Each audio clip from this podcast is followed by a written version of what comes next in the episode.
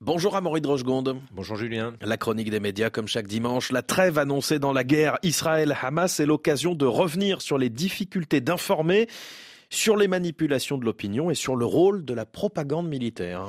Oui, vous savez, une phrase attribuée à Kipling dit que la première victime d'une guerre, c'est la vérité. Et en effet, depuis le début du conflit, avec d'abord ces vidéos coordonnées du Hamas mettant en scène l'attaque du 7 octobre, mais évitant de montrer ses atrocités, puis la riposte israélienne à Gaza, où il s'agit d'anéantir un mouvement sans se soucier des pertes civiles et en assimilant le Hamas à Daesh, il y a eu beaucoup de propagande.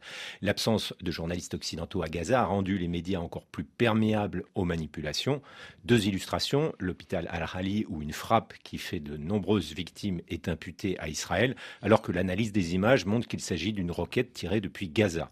Et l'hôpital Al-Shafi où l'armée israélienne a montré des images 3D d'un quartier général du Hamas sous l'hôpital, mais sans être en mesure de prouver ses dires après son arrivée, même si elle a dévoilé des tunnels en béton dans l'enceinte de l'hôpital. Et la communication de l'armée israélienne s'invite aussi parfois sur les plateaux. En effet, TV5 Monde avait invité lundi un porte-parole de l'armée qui répondait aux questions par des questions.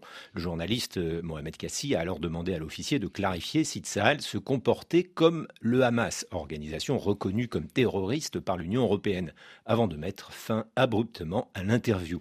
La direction de l'information de TVA5 a alors désavoué publiquement son journaliste en estimant que les règles journalistiques n'étaient pas respectées, ce qui a fait bondir les syndicats de journalistes qui rappellent qu'une question dérangeante ne signifie pas qu'on se montre partisan. Ce qui est sûr, c'est que la formule même qui consiste à interviewer un militaire en direct amène le journaliste à remplir le rôle du contradicteur, tant il est vrai qu'on ne peut pas dans le même temps donner la parole à l'autre belligérant, à savoir le Hamas. Et l'ARCOM suit de près ce qui se dit sur les antennes. C'est vrai, le régulateur euh, des médias a mis en garde Radio France après un sketch de l'humoriste Guillaume Meurice qui avait comparé Netanyahou à, je cite, une sorte de nazi sans prépuce, et il a ouvert la voie à des sanctions contre CNews pour des propos anti-musulmans d'Éric Zemmour et de l'avocat Arnaud Klarsfeld qui faisait des musulmans des terroristes en puissance. Quid des réseaux sociaux? Sur France Inter, l'animateur Arthur a estimé que l'antisémitisme y était en roue libre et que les médias en avaient fait très peu sur les 40 Français tués le 7 octobre ou sur les 8 otages français. Amaury de Rochegonde pour la chronique des médias. Merci beaucoup. À la semaine prochaine.